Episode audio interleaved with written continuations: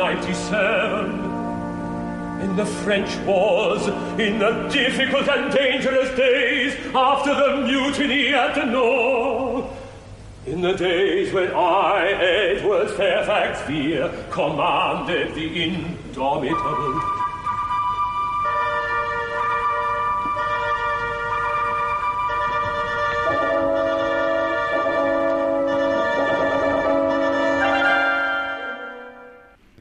Estos escasos cinco minutos son los que ocupan el prólogo de la ópera a la que hoy le vamos a dedicar el programa completo, siendo además la primera vez que vamos a dedicar un programa completo para una ópera de Benjamin Britten. La ópera es Billy Bat. Y en este prólogo, que ya hemos visto apenas dura cuatro minutos largos, eh, el capitán eh, Edward Fairfax Beer, ya mayor y retirado, eh, recuerda aquellos días, acaba de decirlo ahora mismo, peligrosos, que él era el capitán del barco de guerra Indomitable, en los que tuvo que hacer frente a un problema que todavía, en su senectud, todavía le abruma. Y es el caso que vivió con un joven marinero que se hacía llamar William Butt, Billy Butt para los amigos. Y esa es la historia que va a ocupar toda la ópera. Vamos a dedicarle este programa completo a esta ópera de Britten porque estamos ante, en mi modesta opinión al menos, una de las óperas del siglo XX y por ende de la historia de la ópera más emocionantes y además una ópera realmente peculiar porque los aficionados ya lo sabrán, en Billy Bat solo cantan hombres, no hay ni una mujer, lo cual tiene su lógica porque toda la historia ocurre en un barco de guerra y normalmente en, esos, en esas épocas, en los barcos de guerra, la presencia de las mujeres era realmente casi imposible.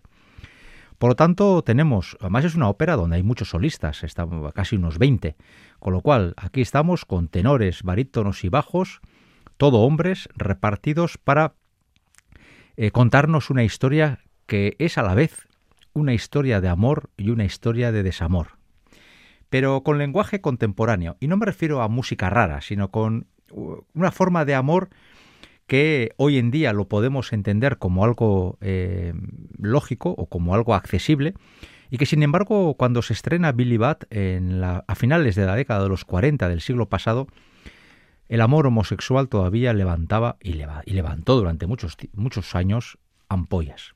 Y es que Billy Bat es una historia en la que la homosexualidad está muy presente y donde vamos a abordar una cuestión que a mí me parece personalmente de una grandísima inteligencia de Britten, y es cómo abordan eh, la atracción sexual por alguien de tu mismo sexo un hombre inteligente y un hombre eh, sin cultura. Al final, los dos van a cometer errores por el camino, unos más que otros.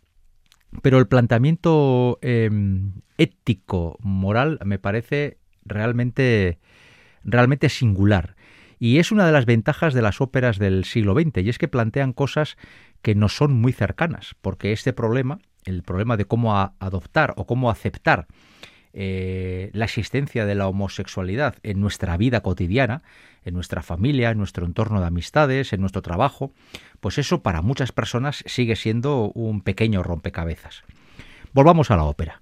Se levanta el telón. Eh, estos cinco minutos hemos visto a un capitán Bear muy mayor ya, pero ahora vuelve a ser muy joven, está dirigiendo un barco de guerra, es un barco de guerra inglés, están peleando contra Francia y están buscando al enemigo para darle cera. Eh, como es costumbre en las guerras, cuando se encuentran con un barco civil, eh, cogen al barco civil y eh, reclutan a tres o cuatro jóvenes de ese barco que puedan alimentar la tripulación de un barco de guerra que, lógicamente, sufre bajas durante el conflicto militar. En uno de estos reclutamientos, que normalmente se reclutan a personas de muy escaso interés, porque nadie tiene ganas de ser soldado de guerra en un barco de la Marina de Su Majestad, resulta que aparece un joven que es espontáneo, eh, que es eh, alegre, con unas ganas de, estar en el barco de guerra tremendas y con unas ganas de aportar, y este señor se llama Billy Bat. Desde el principio el capitán eh, va a decir que es una gran suerte haber conseguido reclutar a este personaje. Vamos a escuchar la escena, nada más levantarse el acto, el, el telón, para empezar el acto primero, vamos a escuchar la escena del reclutamiento de Billy Bat donde van a aparecer dos personajes, el mismo Billy Bat, que es un barítono y que aquí va a ser Thomas Allen, y John Claggart, del que hablaré luego, que es el maestro de armas, por así decirlo, el jefe de las tripas del barco, que aquí va a ser Richard Van Allen. we have three recruits. We require assistance.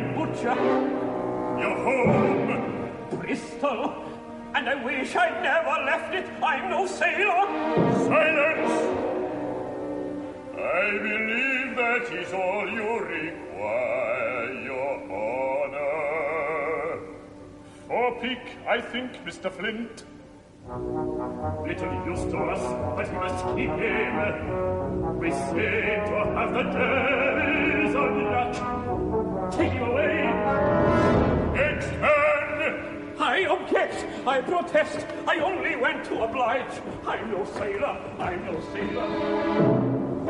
Your name, Hans. Your age, 24. Your trade, weaver. Your home, hospital fields. Four peak again, I think, Mr. Flint. Nothing special, but we must be content. Ah, it's a way, sir.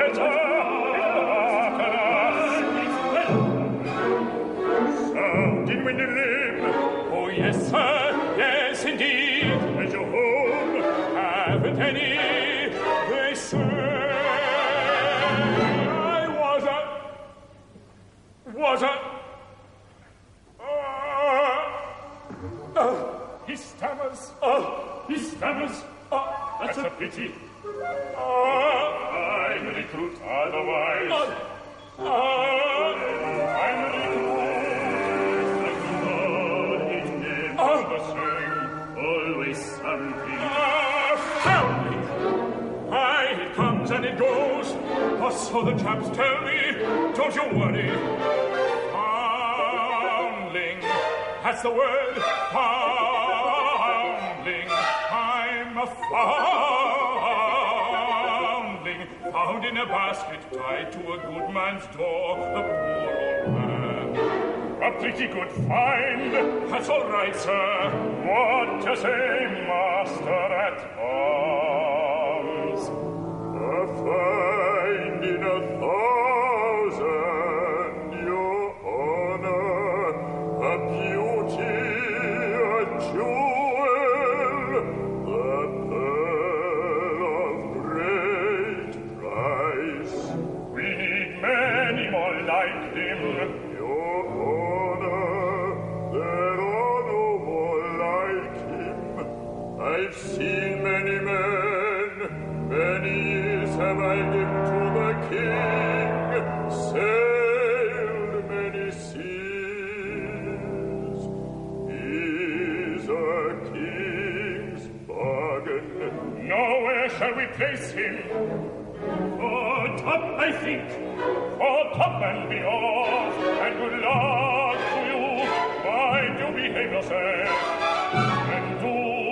Thank you.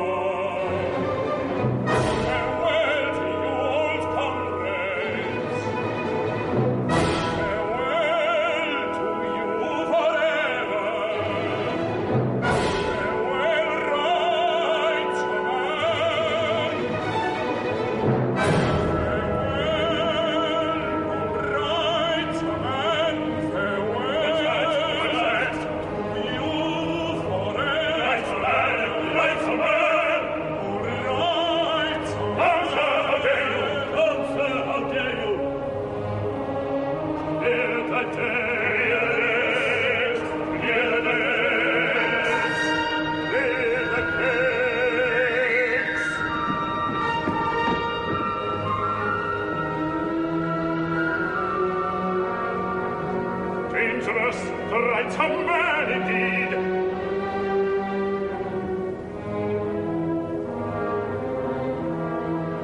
Always something, always some defect,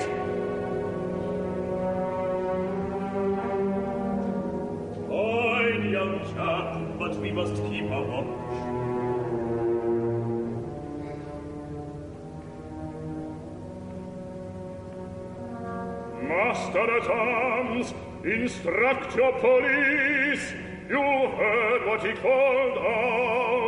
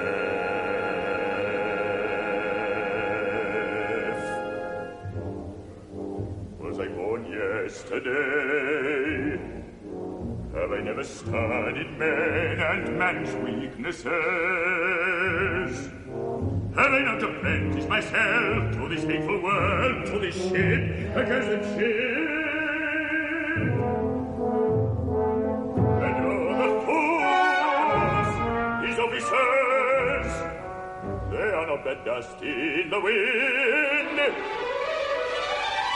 Speak, speak, Yes, sir, yes, sir. keep an eye on that man. Yes, sir. The one who grumbles. Let me finish, let me finish. Grumblers aren't dangerous. No, sir. Keep an eye on that big lad with the stammer. Billy Budd. Yes, sir, yes, sir. Yes, sir, yes, sir. And how? You hadn't thought, you hadn't thought. You wouldn't think, you can't think. Now listen. Go and play all your little tricks on this bird. Tangle up his hammock, mess his kit, spill his grog, splash his soup, sneak about him. And if you see anything of his you fancy, I'll make no trouble. Thank you, sir. Thank you. Thank you. And Look out for his temper. Look out for those fists. You're playing with fire. Squeak with fire. He'll kill you if he catches you. Be off. Yes, be off. And be damned.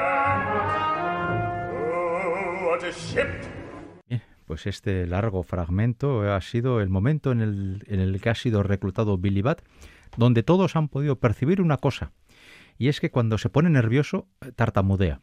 Y tartamudea tanto que es incapaz de decir una palabra. Ha habido un momento ahí que él trataba de decir algo y está, está eufórico, está un poco tenso. Esto le va a traer luego un problema y va a ser una de las claves para entender el conflicto del barco. Pero también hemos conocido a- al maestro de armas, a John Claggart. Bueno, el personaje de John Claggart es eh, realmente fascinante. Es un bajo, es el que estaba cantando ahora, el bajo. Y este señor, desde que aparece en escena hasta que termina, no tiene una idea buena en toda la ópera. Es uno de los malos más malos que yo conozco de la historia de la ópera, a la altura de Scarpia, de Hagen o de cualquiera de estos eh, clásicos de los malvados o del o del lo iba a decir, ¿eh? En el Otello, eh, el Iago de, Verdi, ¿no? Otro malo, malísimo, que no tiene una idea buena nunca. John Claggart se va a sentir atraído por... eh, Es mi teoría personal, yo le he hablado de esta ópera muchas veces con mis amigos, yo soy muy, muy forofo de Britten, y desde luego para mí el, Britten lo que, los, plantea esta ópera es lo siguiente. Billy Bat llega con su es- desparpajo, con su espontaneísmo y arrebata a todos, porque es un hombre bueno, un hombre que no tiene ninguna malicia, que quiere ser amigo de todo el mundo, dispuesto a ayudar. Y el capitán eh, se va a dar cuenta enseguida de que tienen un auténtico tesoro en la, tripulación. Y se siente también atraído por él. Pero el capitán Bear es un hombre intelectual, es un hombre que lee a los clásicos griegos y romanos, un hombre que lee filosofía, que es capaz de racionalizar el sentimiento de atracción que siente por un hombre. Mientras que John Claggart, que siente lo mismo, que también se siente atraído por este joven al que le, lleva, al que le va a llamar durante gran parte de la ópera mi beauty, mi... pues en euskera podría ser algo así como mi pocholo, ¿no?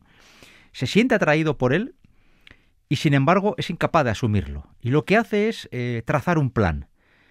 Eh, si este señor me atrae por algo, lo voy a destruir. Y así destruyo la tentación. Y para mí ahí está la riqueza de esta ópera. Estamos hablando de una pulsión sexual, homosexual, en un barco de guerra donde no hay una sola mujer y donde, lógicamente, siquiera por estadística, tiene que haber más de un homosexual. Y tenemos eh, la asunción de una atracción homosexual desde la intelectualidad, que sería el capitán, y la, eh, y la, la aceptación o la incapacidad de aceptar esa atracción homosexual por parte de quien lo, plantea todo desde lo primitivo, desde lo primario, desde, lo, desde, lo, desde la violencia. De ahí que John Claggart eh, ponga enseguida a este último que hoy haremos Squeak, eh, uno que estaba siempre, yes sir, yes sir, este va a ser su chivato, el que le va a vigilar a Billy Bat. Billy Bat ha cometido un pequeño error. Cuando se ha despedido del barco en el que iba antes, cuando es reclutado iba en otro barco, y ese barco se llama Derechos del Hombre. Y cuando él saluda a los derechos del hombre al barco, los oficiales creen que él puede ser un simpatizante de la Revolución Francesa. Ya se sabe que la Revolución Francesa, que acaba con la monarquía absolutista, reivindica los derechos del hombre. Y digo bien del hombre porque no es del ser humano, todavía la mujer está muy lejos de ser considerada en nada en esa revolución. Pero se le ve como un posible enemigo político, con lo cual le ordenan a John Claggart que vigile a Billy Bat. Y Billy Bat le pone un espía. Un espía que es tan torpe que lo va a hacer todo muy mal y eso también va a provocar que el proceso de conflicto se acelere. Bien, pues voy a saltarme bastantes cosas del argumento porque me quiero centrar en lo fundamental. John Claggart en un momento dado le va a recriminar a Billy Bat que vista algo que no está permitido por el reglamento. Ya se sabe que los barcos de guerra, y en periodo de guerra aún mucho más, tienen unos reglamentos muy estrictos en ocasiones absurdos, pero muy estrictos, y uno es el uniforme que tienen que llevar, el tipo de ropa que sobre todo no tienen que llevar. Y Billy Bat lleva un pañuelo anudado al cuello y John Claggart le recrimina que eso no está permitido, con lo cual se lo quita, y se queda con el pañuelo en la mano. Y con ese pañuelo en la mano va a decir voy a acabar contigo.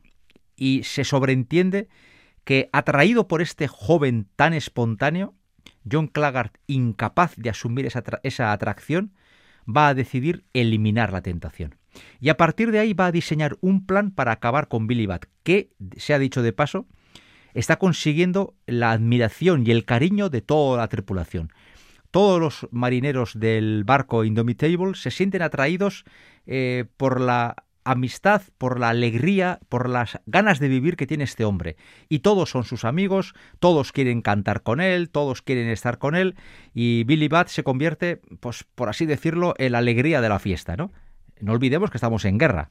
Y en el acto primero, eh, lo que vamos a vivir sobre todo es la escena de la vida cotidiana en el barco. Por cierto, una vida cotidiana muy cruel porque los oficiales son muy estrictos con los marineros, los tratan con una gran violencia y se vivirán escenas de una enorme dureza de los oficiales contra los marineros, que, eh, que, hace que entre ellos haya muy poquito feeling, porque hay bastante odio, ¿no? Bastante resquemor de la tripulación base con respecto a unos oficiales que son nobles, que son gente de rango y que trata a la tropa con muy poquitos miramientos. Sin embargo, el capitán no. El capitán tiene la consideración y el respeto de todo el mundo porque es un hombre ecuánime, un hombre eh, sosegado, un hombre eh, calmado y que toma decisiones pensando en el bienestar de toda la tripulación.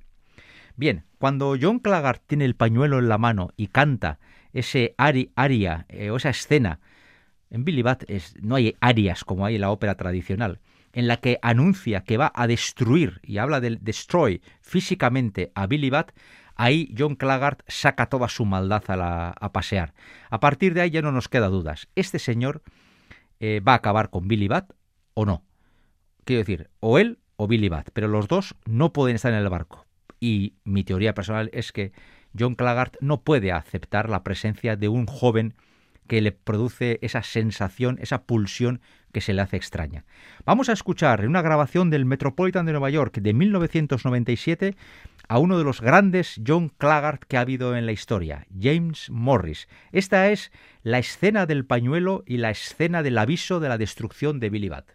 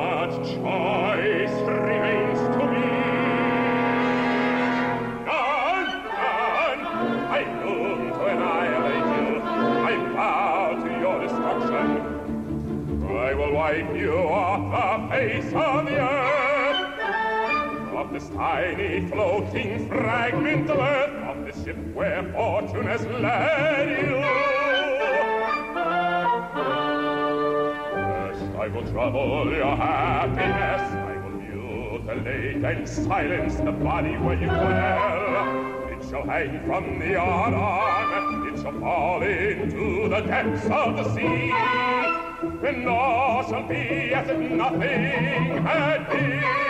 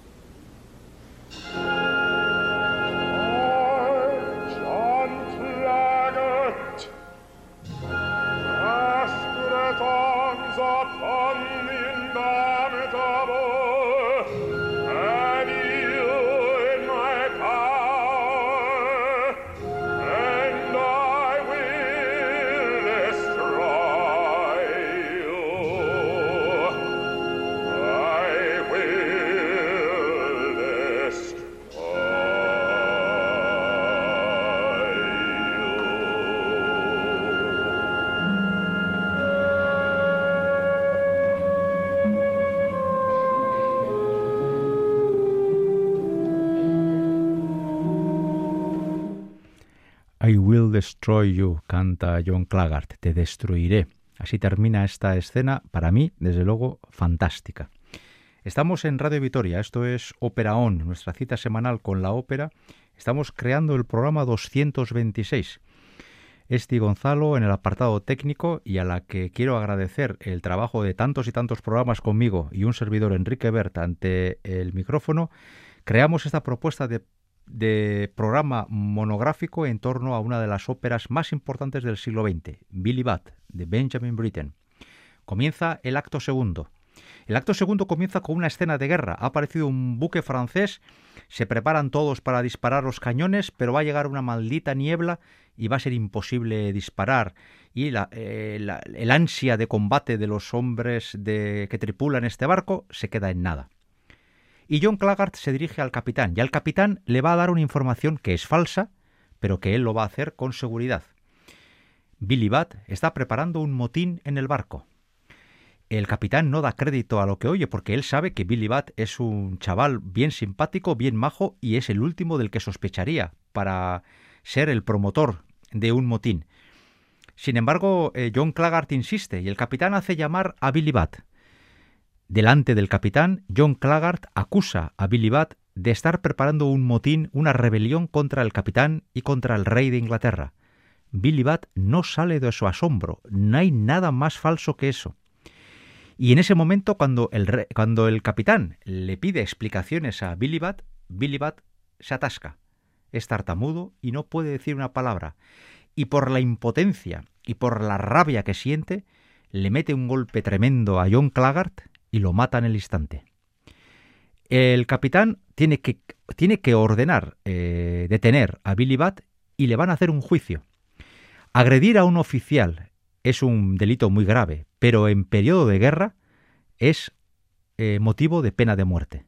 Y ese capitán intelectual que siente por Billy Bat lo que siente, eh, tiene ahora una gran dicotomía en su corazón. Si sale a ayudar a Billy Bat, porque él sabe que la acusación es falsa, si sabe, sale a ayudar a Billy Bat, eh, le pueden acusar de no respetar las leyes de la Marina. Y si aplica estrictamente las leyes militares, tiene que ahorcar a Billy Bat. Y ese es el dilema del capitán Bear. Vamos a ver la escena del juicio, cuando el capitán forma un pequeño tribunal con tres oficiales y anuncia los hechos.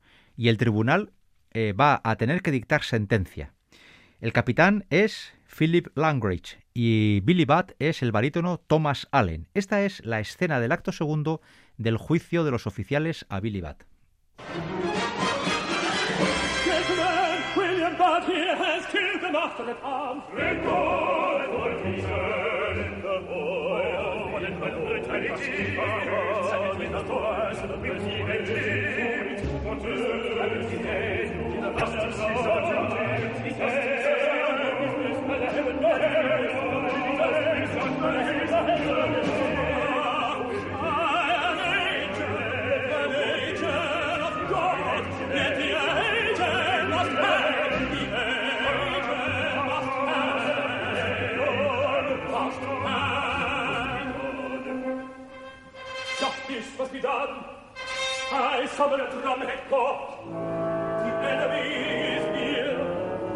prisoner must be tried at once. Mr. Redmond resigns. I myself am present as witness. A sole earthly witness.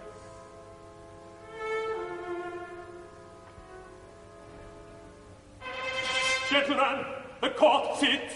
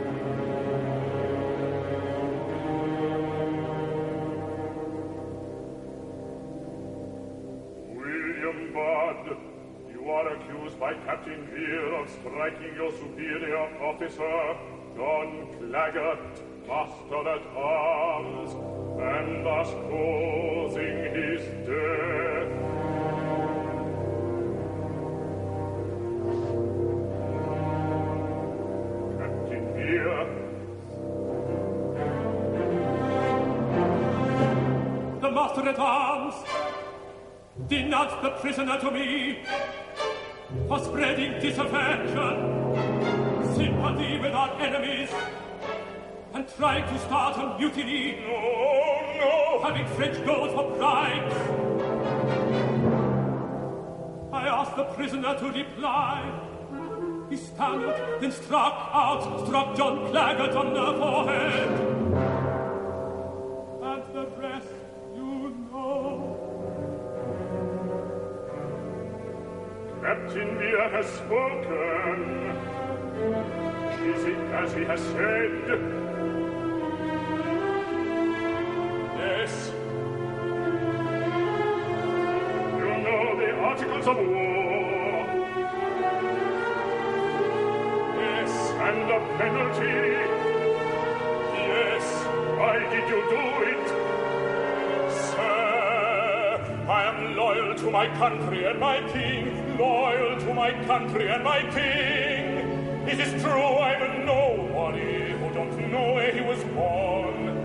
I've had to live rough, but never, Never could I do those foul things, those foul things. It's a lie, it's a lie, it's a lie, a lie.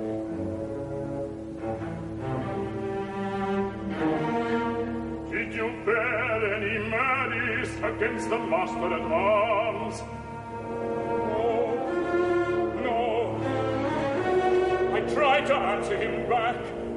Tongue wouldn't work. So I had to say it with a blow and it killed him. You stammered then.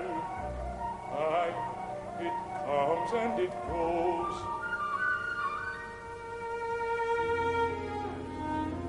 Why should the master at arms accuse you wrongfully? Why? Don't know, don't know such things. was kannten wir? Ask him, do you, sir, know any reason?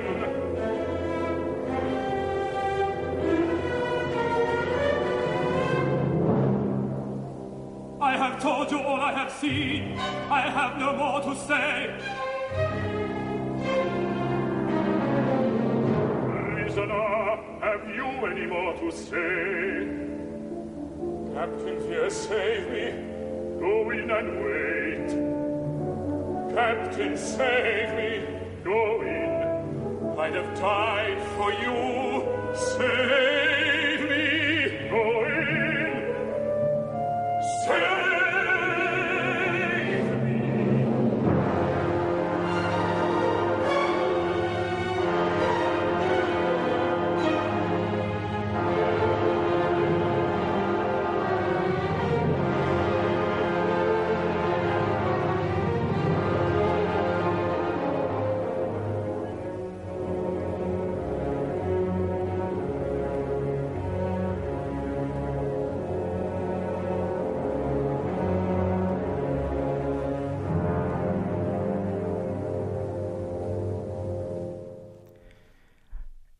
Billy Budd va a suplicar al capitán que le salve la vida, porque todos saben que la acusación era falsa.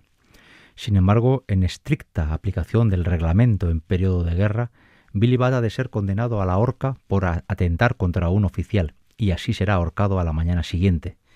Toda la tripulación se reúne en torno al, lugar de ejecución.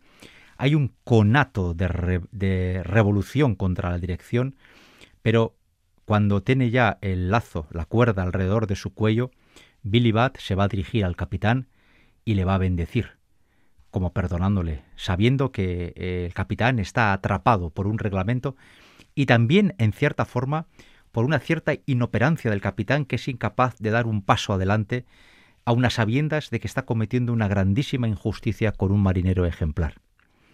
con la muerte de Billy la, y, su, y el hecho de botar el cuerpo al mar, como era costumbre, terminará la ópera. Aún nos queda un pequeño epílogo. A Britten le encantaba esto de hacer un pequeño prólogo y un pequeño epílogo en cada ópera. Un epílogo de apenas eh, cinco minutos otra vez, donde el capitán Edward Fairfax Bear, de nuevo muy mayor y anciano, como en el prólogo, sigue dándole vueltas a aquel chaval joven al que tuvo que dejar morir ahorcado porque él no hizo nada por salvarle la vida. Y aún le duele aquel hecho y le duele que aquel chaval le, le, mandara su bendición justo segundos antes de ser, ahorcado. Todo aquello años después, cuando él es un jubilado, eh, cuando es un hombre muy bien situado económicamente, que goza del fervor de todos sus vecinos y está asistiendo a sus últimos días, todavía aquella cara, aquella, aquel canto, aquella sonrisa de aquel joven le sigue produciendo un profundo dolor interno. Y así termina la ópera, así termina Billy Bat con esta reflexión de aquel, de aquel capitán. Y esta, este epílogo lo vamos a escuchar en la voz de quien fue pareja de Benjamin Britten durante toda su vida. Es sabido que siempre se habla de la homosexualidad en las óperas de Britten, porque Britten era homosexual, y porque tuvo a su compañero, el tenor Peter Pierce, durante más de 30 años, que fueron una pareja, entre comillas, privilegiada, porque pudieron vivir su relación con bastante libertad, en una época, al principio, cuando, por ejemplo, en, la Gran Bretaña, ser homosexual era un delito. ¿no? Y sin embargo, Britten y Pierce pudieron vivir con más o menos eh, transparencia su relación de amistad. Pues bien, eh, eh, todos los papeles de tenor principal de las óperas de Britten están pensados para Peter Pierce. Así que lo mejor es que escuchemos la voz de este hombre, el, que fue la pareja de, de, toda la vida del compositor, para escuchar el epílogo de ese hombre que todavía, dolido por, por la incapacidad de asumir aquel error que cometió siendo más joven en aquel barco, y él va a recordar ¿no? aquella alegría, aquel hombre, aquel chaval joven que revolucionó el barco y que por una aplicación del reglamento estricta tuvo que acabar en la horca, con el epílogo de esta ópera. En la confianza de haberles ayudado a entender un poquito más una obra, les aseguro, majestuosa, maravillosa, y con la voz de Peter Pierce, hasta la semana que viene.